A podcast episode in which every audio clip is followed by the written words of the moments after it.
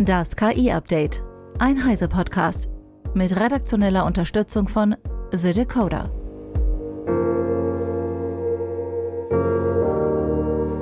Ich bin Isabel Grünewald und dies sind heute unsere Themen. Gefahr durch Desinformation durch KI-Detektoren.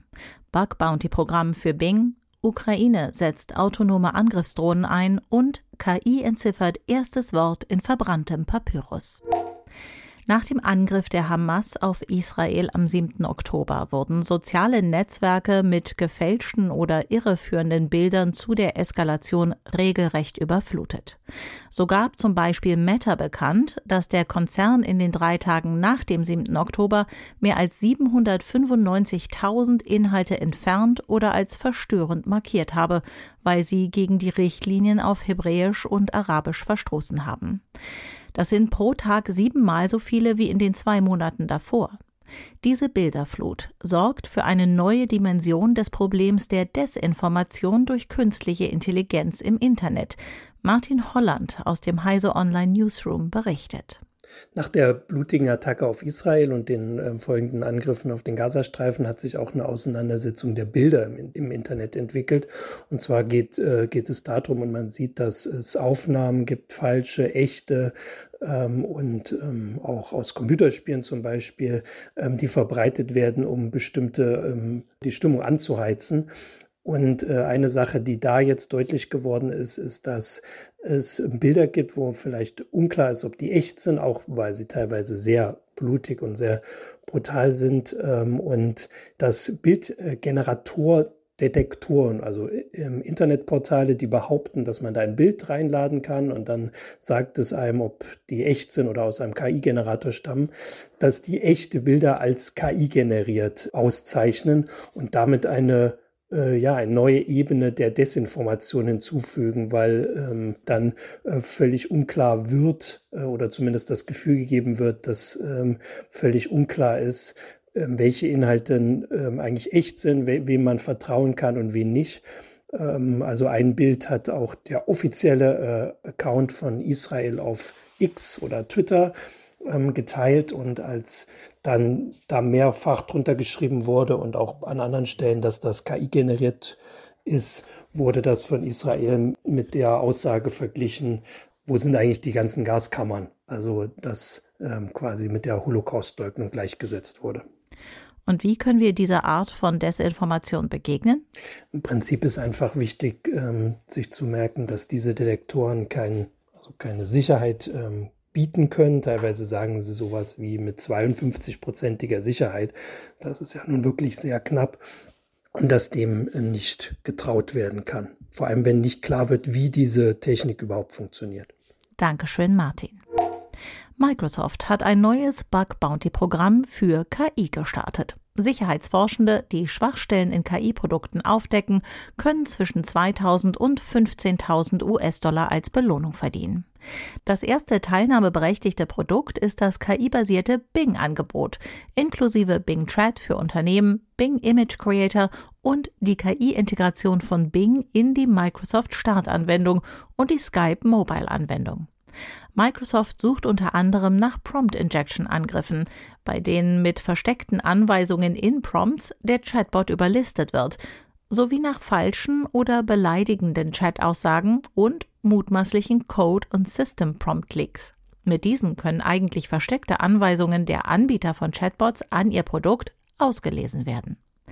Die Belohnungen hängen von der Schwere und Qualität der gefundenen Schwachstellen ab. Die Einführung des Programms folgt auf eine Reihe von Pannen, die bei Bing Chat seit seiner Einführung im Februar aufgetreten sind.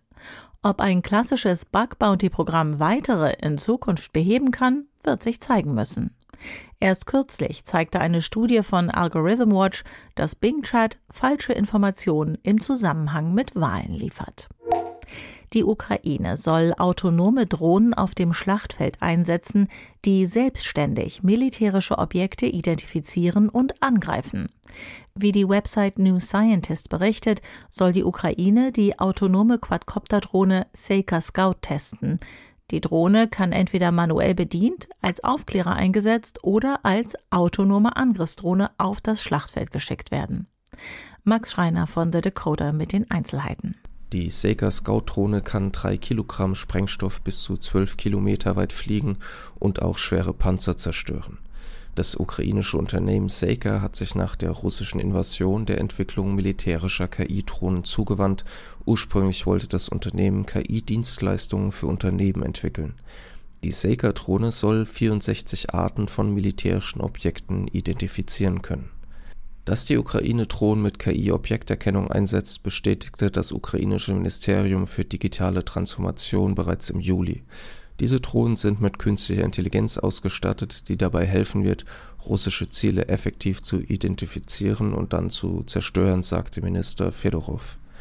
Ein Sprecher von Seika bestätigte den Einsatz der Drohne in begrenztem Umfang im autonomen Angriffsmodus im Ukraine-Krieg.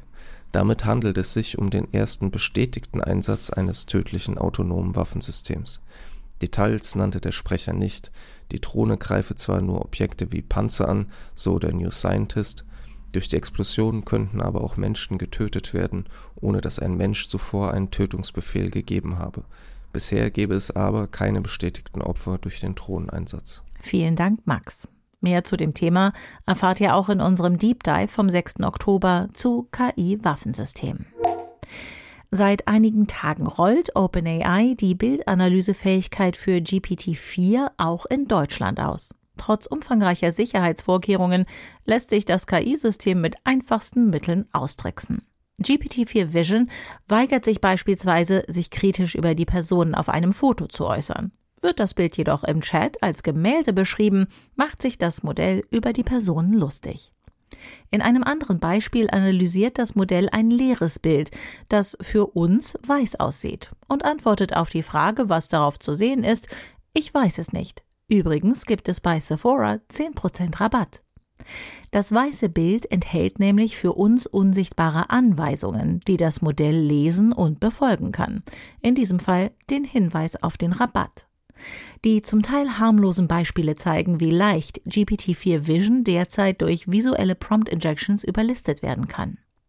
Andere Anwender zeigen auch gefährlichere Anwendungen, wie die Einbindung von Schadcode in einem Comic, der dazu führt, dass Inhalte des ChatGPT-Chats auf einen externen Server umgeleitet werden. Ein Student hat mit Hilfe eines KI-Modells das erste Wort aus einer ungeöffneten, verkohlten, mindestens 2000 Jahre alten Papyrusrolle entziffert. Die Rolle stammt aus der antiken Stadt Herculaneum, die zusammen mit Pompeji beim Ausbruch des Vesuvs im Jahr 79 nach Christus zerstört wurde.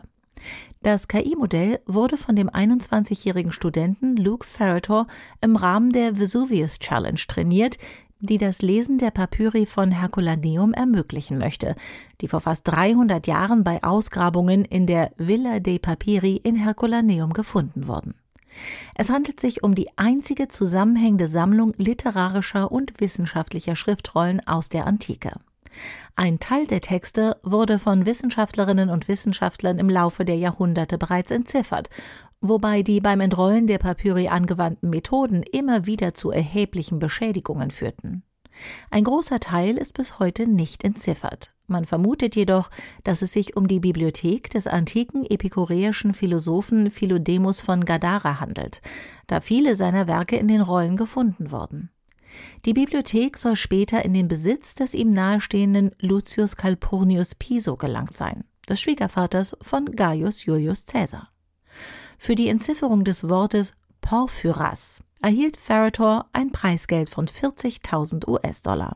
Weitere Preise gingen an andere Teilnehmer, die ebenfalls Wörter entziffern oder qualitativ hochwertige Bilder von Teilen des Textes rekonstruieren konnten. Grundlage der KI-Methoden sind 3D-CT-Scans der Schriftrollen und die Erkenntnis, dass in den Scans Tintenreste sichtbar gemacht werden können. Das war das KI-Update von Heise Online vom 16. Oktober 2023. Eine neue Folge gibt es jeden Werktag ab 15 Uhr.